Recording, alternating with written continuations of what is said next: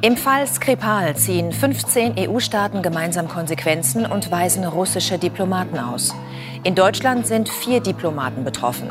Moskau trage nicht zur Aufklärung des Giftangriffs auf den ehemaligen Doppelagenten in Großbritannien bei, so die Begründung.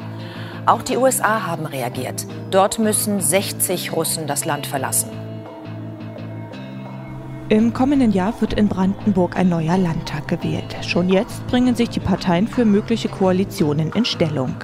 Weil die regierende SPD in den Umfragen schwächelt, rechnet sich die CDU nun offenbar Chancen auf eine Machtübernahme aus. Bei aktuell 22 Prozent bräuchte man dafür aber einen Koalitionspartner. Deshalb sendet die brandenburgische CDU sowohl Signale nach links als auch nach rechts. Im Interview mit Welt bestätigte Landesgruppenchef Senftleben, nach der Wahl Gespräche mit allen Parteien führen zu wollen. Auch ein Treffen mit der AfD schließt er nicht aus.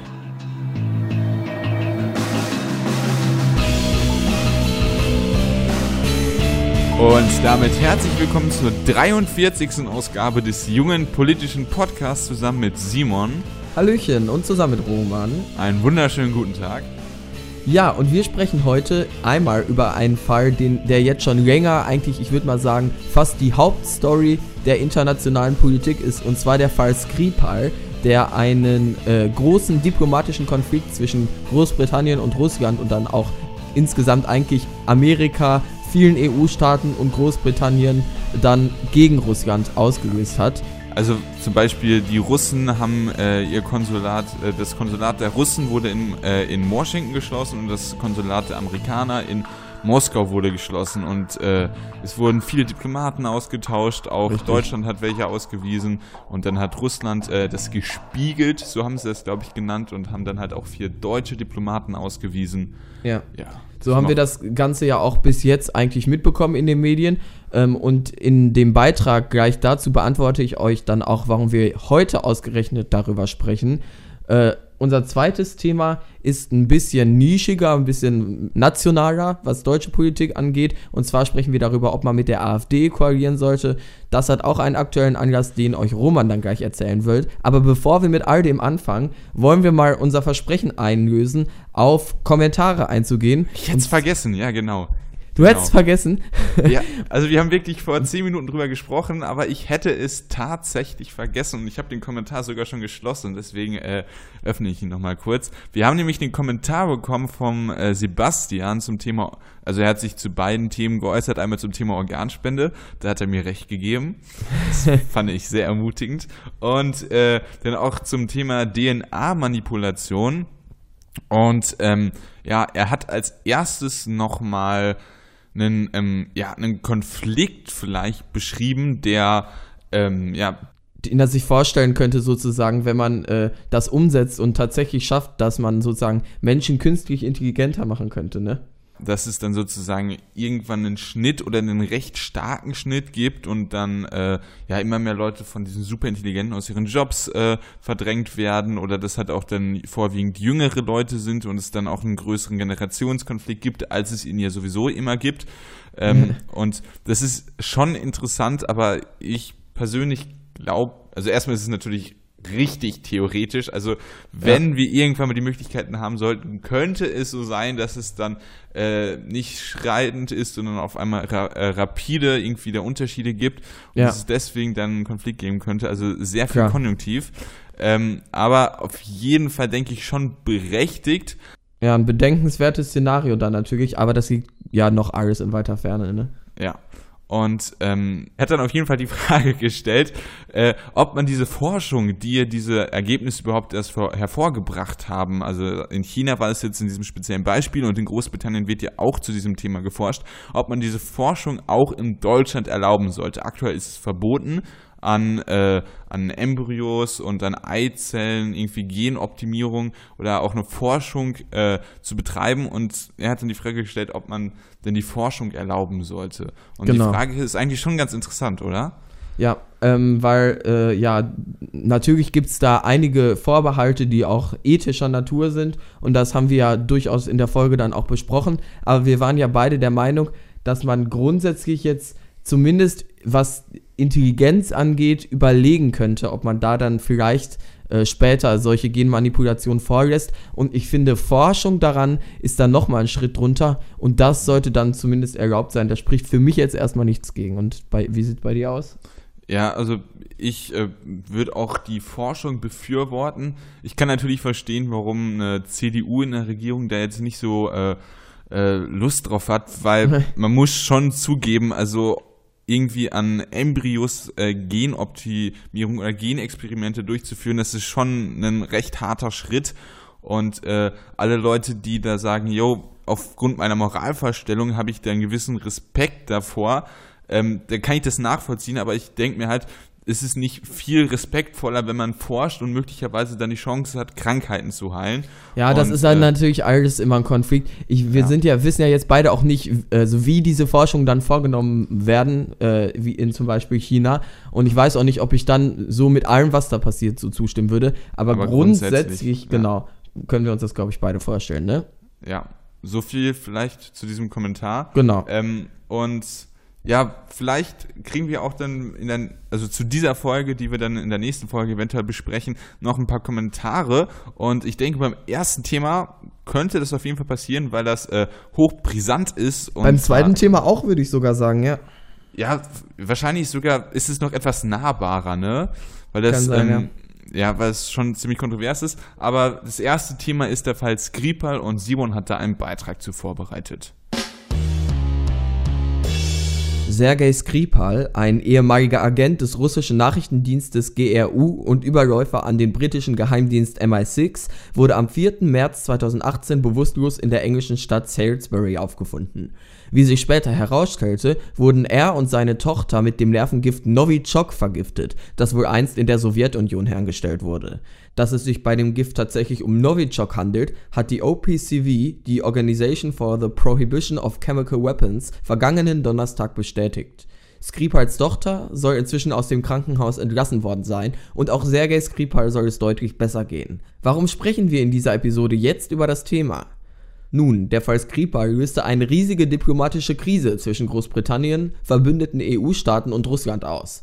Dutzende Diplomaten wurden hin und her ausgewiesen. Deutschland hatte als Reaktion insgesamt vier russische Diplomaten ausgewiesen.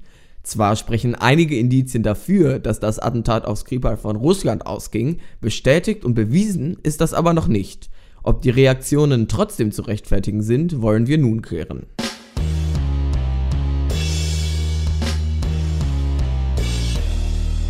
Und bei diesen Reaktionen handelt es sich dann eben darum, dass hauptsächlich eben Botschafter hin und her ausgewiesen wurden und ja Russland von ganz vielen Staaten in der EU kollektiv ähm, im Prinzip dann auf diplomatischer Ebene für, diesen, äh, für dieses Attentat bestraft wurde und das, obwohl man noch nicht zweifelsfrei sagen kann, dass es Russland war. Das klingt natürlich jetzt erstmal nicht so ganz richtig, oder was würdest du sagen, Roman?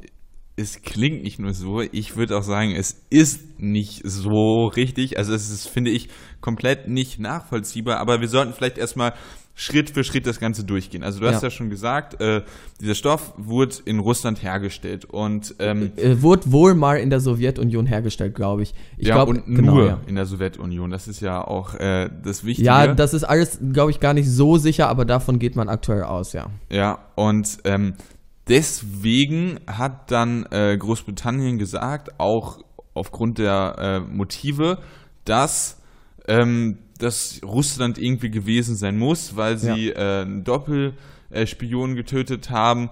Der Putin sich auch immer mal wieder im Fernsehen geäußert hat, irgendwie Leute, die Russland hintergehen, die müssen auch mit ihrem Leben rechnen. Ich glaube, die Heute-Schau hat das mal zusammengeschnitten. Das Ähm, kenne ich nicht, aber kann sein, ja. Ja, also wo man auf jeden Fall so sieht, es wäre jetzt nicht so unwahrscheinlich, dass Russland dahinter steckt, aber es gibt ein Motiv, es gibt aber kein Beweis dafür, dass Russland dieses Mittel dann auch verwendet hat. Es könnte ja jemand sein, der, also das sind jetzt andere Optionen. Es könnte ja auch jemand sein, der dann extra das genommen hat, um äh, die Fährte nach Russland zu, äh, zu führen. Es kann, also es gibt halt andere Möglichkeiten, dass Ja, irgendjemand natürlich. anders an dieses Gift gekommen ist.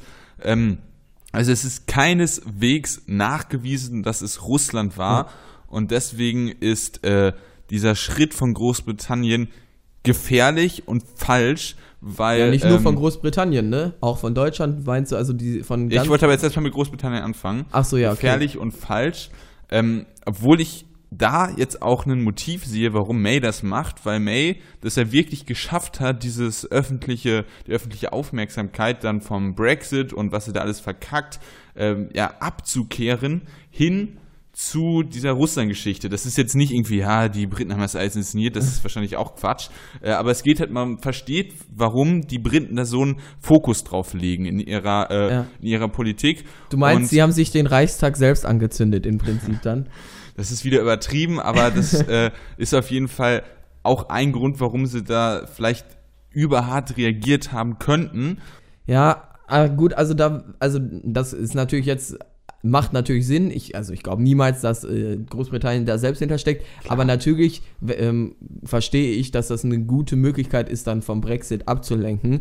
Trotz alledem ähm, finde ich, soll, ist das auch etwas, worüber man sprechen muss. Also das kannst du nicht einfach links neben liegen lassen, weil Ja. wenn Russland das war und ich glaube, wir sind beide einig, dass es Aber es höchstwahrscheinlich passt May Russland gut, war. sagen wir es so. Ja, das politisch. auf jeden Fall, aber wir sind Ja. beide, denke ich mal, einig, dass es höchstwahrscheinlich Russland war, weil dafür gibt es eben Indizien, das Gift. Also äh, ich, und es gibt ein höchstwahrscheinlich würde Motiv. ich nicht unterschreiben. Also Du würdest sagen, es ist nicht höchstwahrscheinlich Russland dahinter.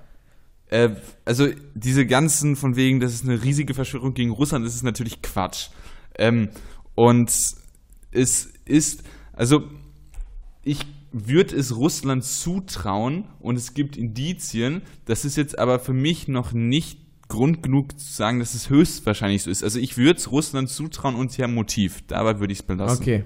Ja, ähm, ich muss sagen, ich habe ähm, dir auch eine Zeit lang jetzt, also diese Skripal-Sache, die geht ja schon jetzt seit äh, Anfang März äh, durch die Medien. Mhm. Und ich habe dann am Anfang, als ich mitbekommen habe, ja, Diplomaten werden ausgewiesen und so, dachte ich mir auch so, hä, aber es gibt doch jetzt noch überhaupt keine Beweise. Ja. Damals war dann eben auch noch nicht bestätigt von äh, unabhängigen Kommissionen, dass es Novichok war. Und irgendwie haben dann manche, also zum Beispiel in Deutschland, die äh, Sprecher der Bundesregierung dann immer gesagt, ja, wir haben aber auch noch andere Indizien, die geben wir aber nicht an die Öffentlichkeit. Und das wirkte und wirkt auch immer noch alles so ein bisschen irgendwie ein bisschen krumm und schief alles. Ja. Aber ich äh, muss sagen, ich habe einen äh, Kommentar dazu gelesen und der hat mich so ein bisschen umgestimmt, was die Reaktionen angeht. Und zwar, also natürlich, wenn in einem Gerichtsfall gilt immer und überall die Unschuldsvermutung. Und da man, pro Reo. Ja, das ist Richtig. halt genau. Danke, Roman.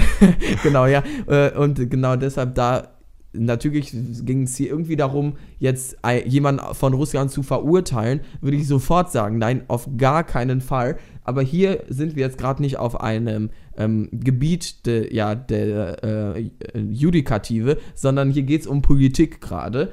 Und Politik ist taktieren, Politik ist eben auch mal dann ein Zeichen zu setzen und Politik ist nicht, wir warten jetzt erstmal ein halbes Jahr ab, bis endgültig das bewiesen ist, sondern in der Politik müssen dann auch mal schnell Reaktionen, ge, äh, ja, Reaktionen Was soll das äh, werden? Soll das ein. Pro-Argument für Großbritannien werden oder? Na, ja, das soll, das soll werden, dass ich den, diese Sache, dass man, ähm, also du siehst es ja kritisch, dass man Diplomaten äh, ausweist, obwohl es keine festen Beweise gegen Russland gibt. Und ich würde Ja. sagen, ich kann das nachvollziehen, weil es in der Politik eben jetzt nicht darum geht, ewig zu warten, bis es feste Beweise gibt. Und es werden ja auch jetzt nicht die härtesten Sanktionen genau der Welt das, getroffen. Gerade in der Politik, wo es um so viel geht. Also es sind schon Kriege geführt worden aufgrund von irgendwelchen äh, schwammigen Beweislagen, die sich dann doch, obwohl man zuerst gedacht hatte, dass es so ist und man es demjenigen auch zugetraut hat, aber es ist dann doch genau nicht so war. Und Ja, äh, aber das ist ja jetzt ein Quatschbeispiel. Also hier geht es ja Russland darum, gibt es sollten so wir Diplomaten ausweisen oder nicht? Es gibt so viele andere Möglichkeiten. Krim, dass sie Assad unterstützen. Es gibt ja auch ein paar Giftgasanschläge von Assad, die man den, äh, den Syrern jetzt schon nachgewiesen hat. Äh, die, die Verfolgung von Schwulen in Russland, die äh, Beschneidung von Meinungsfreiheit, die Präsidentschaftswahl, wo die Kandidaten gar nicht richtig äh, sich äh, entfalten können, habe ich Krim schon gesagt, ich weiß es nicht. Das Ja. sind alles Sachen, wo man handfest argumentieren kann, Russland, da baut ihr Scheiße, da kann man dann äh, auch sollte man wahrscheinlich auch über Sanktionen nachdenken, aber bei so einem Fall, wo es keine Beweise gibt, wo, äh, wenn es ganz schlecht läuft, Russland sogar recht hat, ähm, sich da dann die eigene Integrität zu verkacken, das äh, kann ich aber nicht das nachvollziehen. passiert für mich nicht. Also, ähm, ich muss sagen, ich würde, also du hast ja jetzt gesagt, gerade in der Politik war ja dein Argument, äh, wo es um so viel geht, sollte man das nicht machen. Aber das ja. ist für mich, in der Politik ist das schon was anderes. Es geht hier nicht darum, also Großbritannien fängt keinen Krieg gegen Russland an, sondern sie weisen ja, Diplomaten aus. Das ist ja, erstmal das, das ein symbolisches Zeichen auf und basierend eben auf einem, einem Verdacht, der zumindest zu verständlich ist. So. Und dass man hier jetzt nicht wartet, was weiß ich, ein Jahr lang, bis sich irgendwann dann vielleicht mal andere Beweise äh, zeigen, um dann zu er, äh, erstmals irgendwie einen Diplomaten auszuweisen, kann ich schon nachvollziehen. Die Diplomatie ist eben ein Hin und Her, ein Taktieren, ein Miteinander verhandeln und da mach, ist das für mich jetzt nicht das Schlimmste, Diplomaten dann mal zeitweise auszuweisen, als Reaktion eben dann hierauf. Wenn man klar und fest bestätigt hat, da steckt Russland hinter, dann bin ich sogar dafür, natürlich, das noch härter zu sanktionieren, weil das wäre ja wirklich ein riesiger Skandal. Äh, und aber jetzt Diplomaten als Reaktion auszuweisen, das ist für mich ein nachvollziehbarer Schritt, der eben in der Diplomatie dann mal so stattfindet. Und deshalb kann ich das zumindest nachvollziehen und würde das jetzt nicht so kritisch sehen, irgendwie als No-Go und wir müssen warten, bis es ganz sicher alles bewiesen ist, um dann mal überhaupt erst Diplomaten auszuweisen. Weißt du, was ich meine? Ja, ich, natürlich weiß ich, was du meinst. Und sie haben keinen Krieg angefangen. Das also gibt keine Kriegserklärung. Das stimmt natürlich. Aber Diplomaten auszuweisen ist für mich schon ein sehr starkes Zeichen. Und äh, weil Großbritannien. Es ist aber nur ein Zeichen eben. Es ist also ein diplomatisches Mittel. Es ist nicht mehr als ein Zeichen. Nee, also das ist. Also Darum geht es ja in der Diplomatie eigentlich. Ja, aber warum Zeichen setzen, wenn noch nichts bewiesen ist? Du kannst ja auch ja, weil Zeichen es, äh, gegen Indizien jemanden, gegen einen Angeklagten. Gibt. Nee, Nee, kannst nicht machen. Du kannst ja auch kein Zeichen ja, setzen das Angeklagten Beispiel funktioniert glaubt, ja dass er Mörder war und dass man dem Aber das habe ich doch gerade erklärt, warum dass man das nicht vergleichen kann. Für 20 Stunden mal einfach so den Strom ausstellt, weil man glaubt, dass es möglicherweise Ich habe also, doch gerade erklärt, warum das ein ganz schlechtes Beispiel ist. Ich habe immer gesagt, wenn wir uns hier in einer Gerichtsverhandlung befinden würden, würde ich sagen, sofort Unschuldsvermutung, aber Diplomatie und eine Gerichtsverhandlung sind zwei völlig verschiedene Dinge, nee, die du also nicht so miteinander gerade mit vergleichen Russland kannst. muss man gerade bei Russland muss man so präzise sein und äh, ihn wirklich nur dann, sie nur dann sanktionieren, wenn man ihnen etwas genau nachweisen kann, weil äh, man sich sonst selber halt auch auf diese Ebene bewegt, die Russland häufig auch hat, mit Halbwahrheiten sich die eigene Meinung irgendwie schön biegen und man muss man darf nicht denselben Fehler machen, weil oder genauso agieren, wie Russland es macht, weil Russland es halt auch macht. Man muss da drüber stehen, man muss seinen eigenen Prinzipien treu bleiben und man darf Maßnahmen Aber gegen welche gegen Prinzipien verstoßen wir denn jetzt deiner Meinung nach?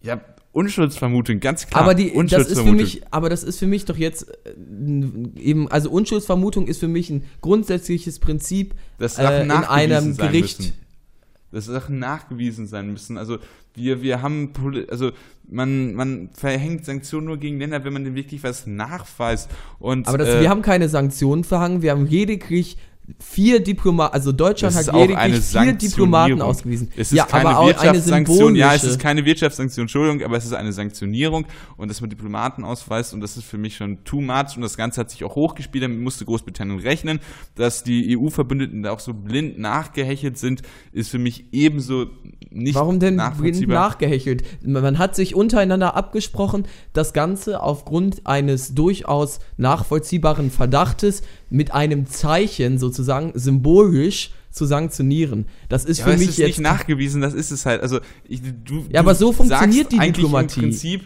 ja, Diplomaten ausweisen ist gar nicht so schlimm, einfach mal ein Zeichen setzen, vielleicht waren sie es ja wirklich. Da würde ich sagen, nein, man kann nur dann Zeichen setzen, wenn man sagt, hier, das und das steht fest, das sind die Fakten, ihr wart's, jetzt reagieren wir darauf so. Und das ist für mich, wie man eine seriöse Politik als äh, als westliches Land, was hinter seinen eigenen Prinzipien steht, auch machen sollte und äh, dann nicht irgendwie mit äh, halb fertig nachgewiesenen Fakten argumentieren. Ja, das, also das muss ich sagen, sehe ich auch kritisch. Ich finde auch das Verhalten irgendwie jetzt zu sagen, ja, wir haben noch so Beweise in der Hinterhand und die zeigen wir und so nicht, das finde ich auch sehr äh, shady alles. Also das weiß ich nicht, das ist auch irgendwie, ja, wenn, wenn schon, dann soll man damit auch an die Öffentlichkeit rücken und wenn da jetzt irgendwelche hochgeheimen Missionen im Hintergrund laufen, das kann ich mir irgendwie jetzt nicht so richtig vorstellen. Also das, dann soll man zumindest damit auch natürlich an die Öffentlichkeit rücken, wenn es das eben überhaupt gibt. Von uns, der Hauptkonfliktpunkt von uns ist ja eigentlich, dass, dass ich Diplomaten Dass du nicht verstehst, wie Diplomatie funktioniert. Ja. dass ich Diplomaten ausweisen einen höheren Stellenwert, einen höheren Stellenwert der Sanktionierung zuspreche, als du es tust und du sagst, das ist nicht so hart, ähm, kann ich nachvollziehen und ich sage, das ist ziemlich hart, da gibt es eine Kettenreaktion, das ist schon Welche ziemlich Kettenreaktion gibt es da? Das welche, was genau? Dass die Russen das gespiegelt haben, dass Konsulate geschlossen sind in den USA und Russland, weil die Länder, die halt auf die USA haben, haben, haben wir jetzt ja keinen Einfluss, welche Konsulate die schießen. Also die einzige Kettenreaktion de, de, ähm, dessen, dass die Diplomaten ausgewiesen wurden, war jetzt natürlich eine etwas schlechte Stimmung in Moskau logischerweise und dass auch Diplomaten ausgewiesen wurden. Es hat sich alles nur auf diplomatischer Ebene abgespielt, ansonsten gab es dadurch keine negativen irgendwie Konsequenzen also du, du hast gerade gesagt, dass die Europäer und die westlichen Verbündeten einvernehmlich dieses Zeichen setzen wollten und dass, äh, dass äh, die Amerikaner auch ein Konsulat, ich weiß jetzt gar nicht, ob es als Reaktion auf die Russen war oder ob die Russen dann darauf reagiert haben, das weiß ich nicht, aber auf jeden Fall steht fest, dass die Amerikaner auch ein russisches Konsulat geschlossen haben. Und ja, das, das kann sein. Nee, also die haben es auf jeden Fall geschlossen. Ja, okay. Ich weiß jetzt nur nicht, äh, wer zuerst war. Ob äh, Ja. es so war, dass die äh, Amerikaner Diplomaten ausgewiesen haben, dann die Russen auch das äh, Konsulat geschlossen haben und dann die Amerikaner auch das Konsulat geschlossen. Aber auf jeden Fall sind die Konsulate jetzt geschlossen und äh, das ist für mich mehr als nur irgendein Zeichen setzen. Ja, Ähm, also da haben wir dann verschiedene Meinungen. Ich finde, Politik ist eben nicht nur, wir warten, bis wir einen endgültigen Beweis haben. Doch. Also dann, natürlich, wenn es um, wenn's um Kriege geht, einen Krieg anzufangen und so weiter, natürlich wartest du dann. Erstmal fängst du keinen Krieg an und zweitens wartest du, wenn überhaupt, dann darauf, dass irgendwie Fakten auf dem Tisch liegen. Aber hat das nicht Ganze spielt sich auf diese Aktion diplomatischer das Ebene ab. Dass irgendwie andere bei anderen äh, Schauplätzen, wo halt auch Krieg geführt wird zwischen äh, diesen Verbündeten und Russland, dass diese Situation dadurch angeheizt wird, beispielsweise Syrien. Aber mit dem Argument, irgendwie könnte Sy der Konflikt in Syrien angeheizt werden, kannst du ja Das ist doch, das Sa- ist doch Diplomatie, dass du nicht a- unnötig anheizen willst. Also du, Ja, aber es du, ist ja nicht unnötig. Großbritannien die hat einen- gerade so zurecht, wie es dir gerade passt. Das, äh, Nee. Großbritannien hat einen nachvollziehbaren Verdacht, dass Russland dahinter steckt. Sie Und Verdacht, deshalb ja. weisen sie Diplomaten aus. Mehr ist nicht passiert. Du sagst jetzt, ja, das könnte ja eventuell Mehr ist auch Auswirkungen auf, Russland, äh, auf Syrien haben. Aber das, ist ja doch alles. die Diplomatie, wie du mir, so ich dir und dass das dann auch äh, auf Ja, andere wie du mir, so ich dir, weiß ich das auch ist doch auch beim Kalten. Krieg. Das, also für mich ist das äh, diplomatisch sehr bedenklich, dass man da nur aufgrund von irgendwelchen verdächten, äh, ich weiß gar nicht, ob das der richtige Plural ist, äh, Diplomaten da dann sozusagen austauscht. Das ist äh, für mich ähm, nicht nachvollziehbar. Aber wir haben unsere beiden Meinungs, äh, äh, unsere beiden Ansichten, da denke Ja. ich auch äh, untermalt und grundsätzlich äh, haben wir eigentlich auch dieselbe Meinung. Wir wichten, gewichten halt nur diese die Aktion jetzt was anders. Ähm, aber Ja gut, wir haben schon eine unterschiedliche Meinung in dem Punkt. Sollte man auf diplomatischer Ebene schon äh, Dinge reagieren dürfen, auch wenn nicht eindeutig in, äh, Fakten auf dem Tisch liegen. Du sagst Ja, nein, hätte, ich sag man ja. hätte man hätte sagen können, man hätte den, äh, die, den russischen Diplomaten einbestellen können und mit dem dann mal drüber sprechen können. Okay, ja. Ja. Ja, gut. Vielleicht Also- wäre das ja auch dein Zeichen gewesen. Gut. Ähm, aber kommen wir zum zweiten Thema. Ja. Ja. Äh, ich überlege gerade, ob ich eine sensationelle Überleitung finde, finde ich nicht. Warte, doch, ich finde aber eine. Okay. Also, die Diplomaten wurden ausgewiesen und beim nächsten Thema handelt es sich auch um ein ausgewiesen gutes Thema. Und zwar, Gott, das war so schlecht. Ja, das und war schlecht, aber wir lassen es einfach drin. Okay. Wir sprechen äh, über Brandenburg. Da finden nämlich im Herbst 2019 Parlamentswahlen statt und der CDU-Landesvorsitzende hat sich zur Koalitionsmöglichkeit mit der AfD und auch der Linkspartei geäußert. Ähm, aber ja, die ganzen Informationen habe ich in dem kurzen Beitrag zusammengefasst. Der brandenburgische CDU-Landesvorsitzende Ingo Senftleben kann sich im Falle eines Regierungsauftrags für seine Partei bei der Landtagswahl im Herbst 2019 eine Koalition mit der AfD bzw. der Linkspartei vorstellen. Das gab er zumindest in einem Interview mit der Zeitung Die Welt zu verstehen. Für die Zusammenarbeit mit der AfD nannte er allerdings die Bedingung, dass die Partei ihre Hardliner in der Landesspitze austauschen müsste.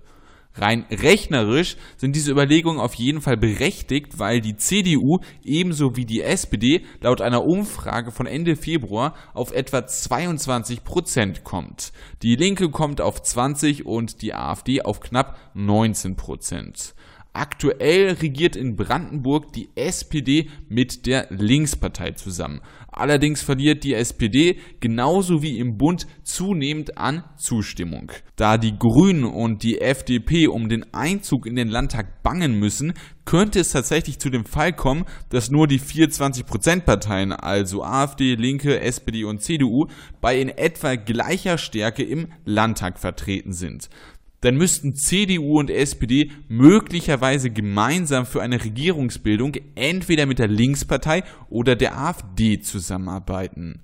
Darum wollen Simon und ich im Folgenden die Frage klären, ob die Zusammenarbeit mit der AfD vertretbar ist, ob es verschiedene Antworten für eine Zusammenarbeit mit der AfD auf Landes- bzw. Bundesebene gibt und ob wir so langsam befürchten, dass sich die AfD ähnlich wie die FPÖ etablieren könnte.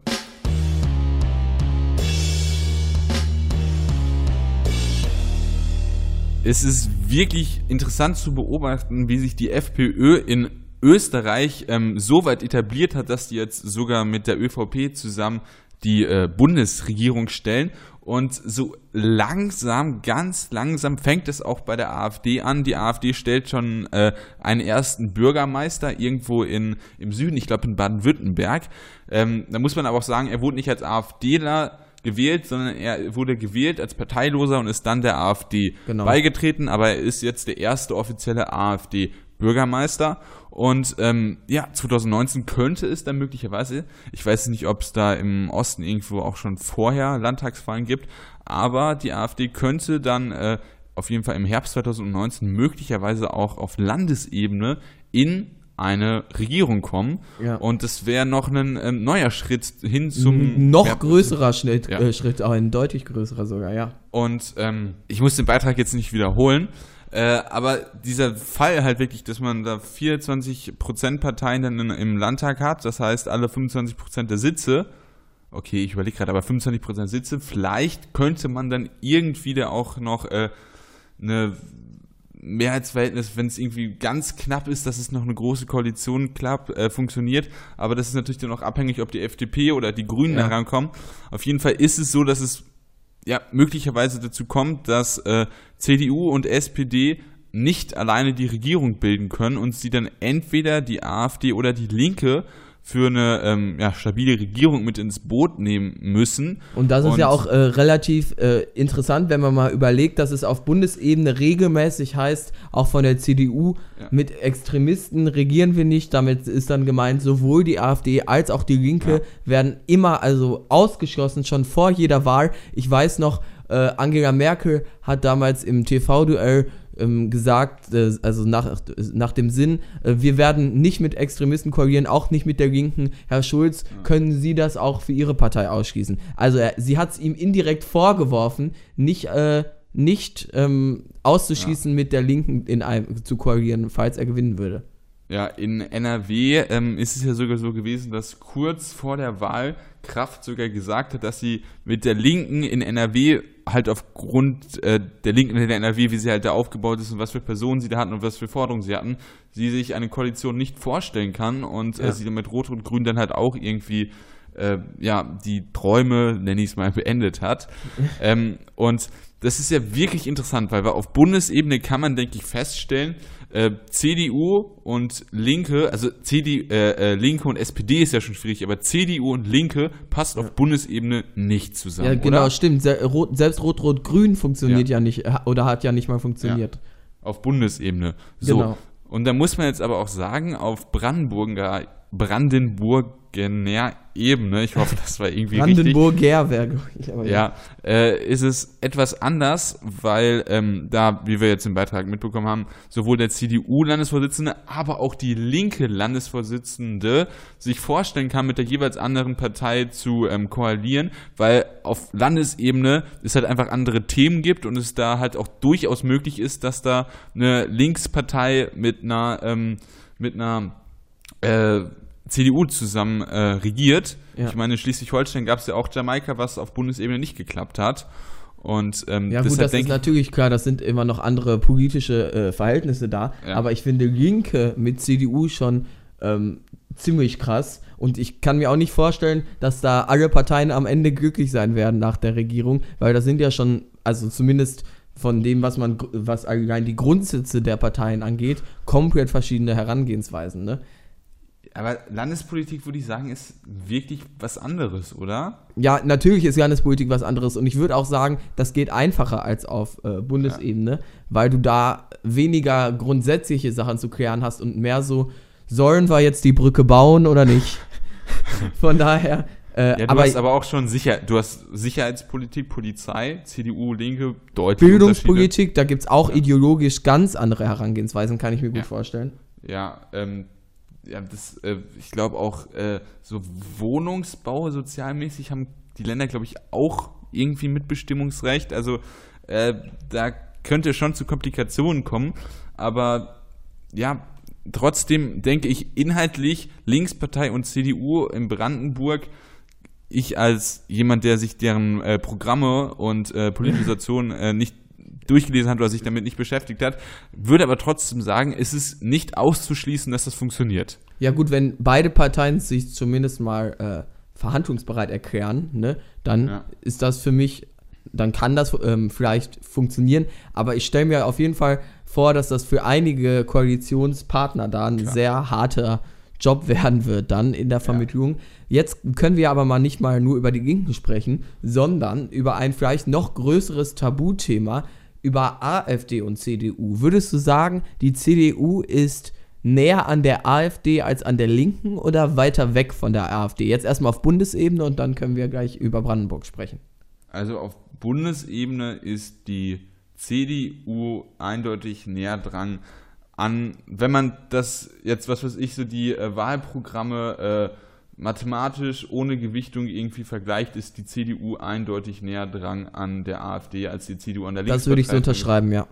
Ja, ähm, ich will, also die CDU ist natürlich eine, äh, eine nicht demagogische Partei, die nicht gegen Flüchtlinge hetzt, nicht äh, irgendwelche Gruppen offen äh, äh, benachteiligen will. Also da gibt es natürlich Unterschiede, aber sie sind sich trotzdem näher, weil es halt beide eher konservative Parteien sind. Ja, du hast was Ähm, ganz Wichtiges auch angesprochen, finde ich, äh, wenn man die Gewichtung rauslässt. Und ich glaube, Ja. das ist eben der springende Punkt. Ja. Äh, die Gewichtung ist halt, sorgt dann vielleicht dafür, dass wenn jetzt die AfD riesig werden würde und man irgendwie die verhindern müsste, dass ich mir dann vorstellen könnte, dass selbst auf Bundesebene dann im äußersten Notfall CDU und Linke zusammenfinden würden in irgendeinem Paralleluniversum, weil eben ähm, man dann sagt, gut, wir haben zwar komplett andere Unterschiede, was die Gestaltung einer Gesellschaft an sich schon angeht, aber wir wollen ähm, politischen Extremismus und Ausgrenzung und, Ja. einig, äh, und ja, Grundsachen wie Religionsfreiheit und so weiter erhalten und würden deshalb niemals mit der AfD in eine Koalition gehen. Ich muss aber sagen, ich kann mir vorstellen, dass das in acht Jahren nochmal ganz anders wieder aussieht und dass da vielleicht dann die AfD sich auch langsam etabliert hat und so ganz viele Störenfriede und laute FPÖ-mäßig, Rassisten irgendwie raus, genau, raussortiert hat. Genau. Und dann kann ich mir vorstellen, dass wir irgendwann auch eine CDU-AfD-Regierung erleben. Unter einem Aber, anderen ja. äh, CDU-Kanzler natürlich, ne? Das also unter Merkel. Ja, na, natürlich, aber Merkel wird auch nicht mehr machen als diese vier ja, Jahre noch. Zeitlich natürlich gesehen, aber äh, auch inhaltlich nicht. Ähm, und sau- vielleicht, wir reden jetzt so ein bisschen was zum heißen Punkt. Also wir könnten uns ja jetzt mal selber probieren, darauf festzunageln. CDU und AfD, kannst du das irgendwie vertreten, wenn die auf Landesebene zusammenarbeiten würden?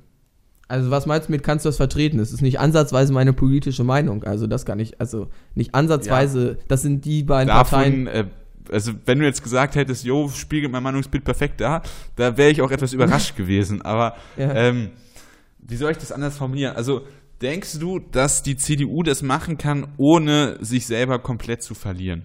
Vielleicht Ja, so. ohne sich selber komplett zu verlieren, auf jeden Fall geht es jetzt um ein ja, kleineres Bundesland. Ähm, ja, das geht schon, aber es wäre für mich trotzdem eigentlich, also ich würde sagen, das ist schon mal ein Skandal. Das würde ich auf jeden Fall sagen, weil meiner Ansicht nach, ich kenne jetzt nicht konkret die AfD in Brandenburg, mhm. aber die AfD als Partei an sich verstößt halt in vielen Punkten ja. gegen meiner Ansicht nach Grundwerte ähm, unserer Demokratie und dann mit denen schon anzufangen, auf Landesebene den Verantwortung zu geben, das wäre für mich ein absolutes No-Go und deshalb hoffe ich, dass es nicht dazu kommt. Und ich muss auch sagen, ich verstehe, dass der CDU-Landesvorsitzende dann da dann sagt, ja, wir sind dafür offen, weil er sieht, die Umfragen zeigen, ja. ich kann nicht anders rangehen. Aber im Endeffekt darf der dann meiner Ansicht nach eigentlich keine Koalition mit einer AfD eingehen. Nicht in dem Zustand, wie, sie, wie wir sie aktuell haben. Das ist für mich eine Partei, die niemals so in die Regierung irgendwo kommen sollte.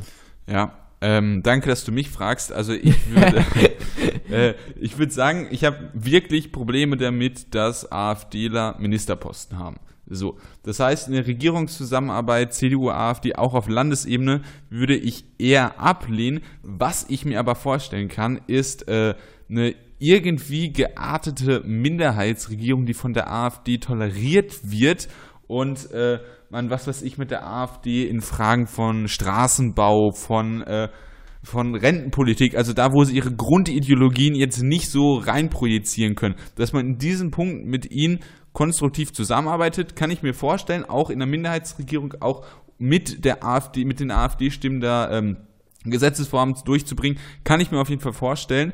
Ähm, aber so eine Regierung, da hätte ich trotz, habe ich schon Scheu vor und sollte auch die CDU Scheu vorhaben, weil äh, die AfD halt wirklich eine demagogische Partei ist, die, äh, die, die auch sehr viele antidemokratische äh, ja. Elemente und Personen hat.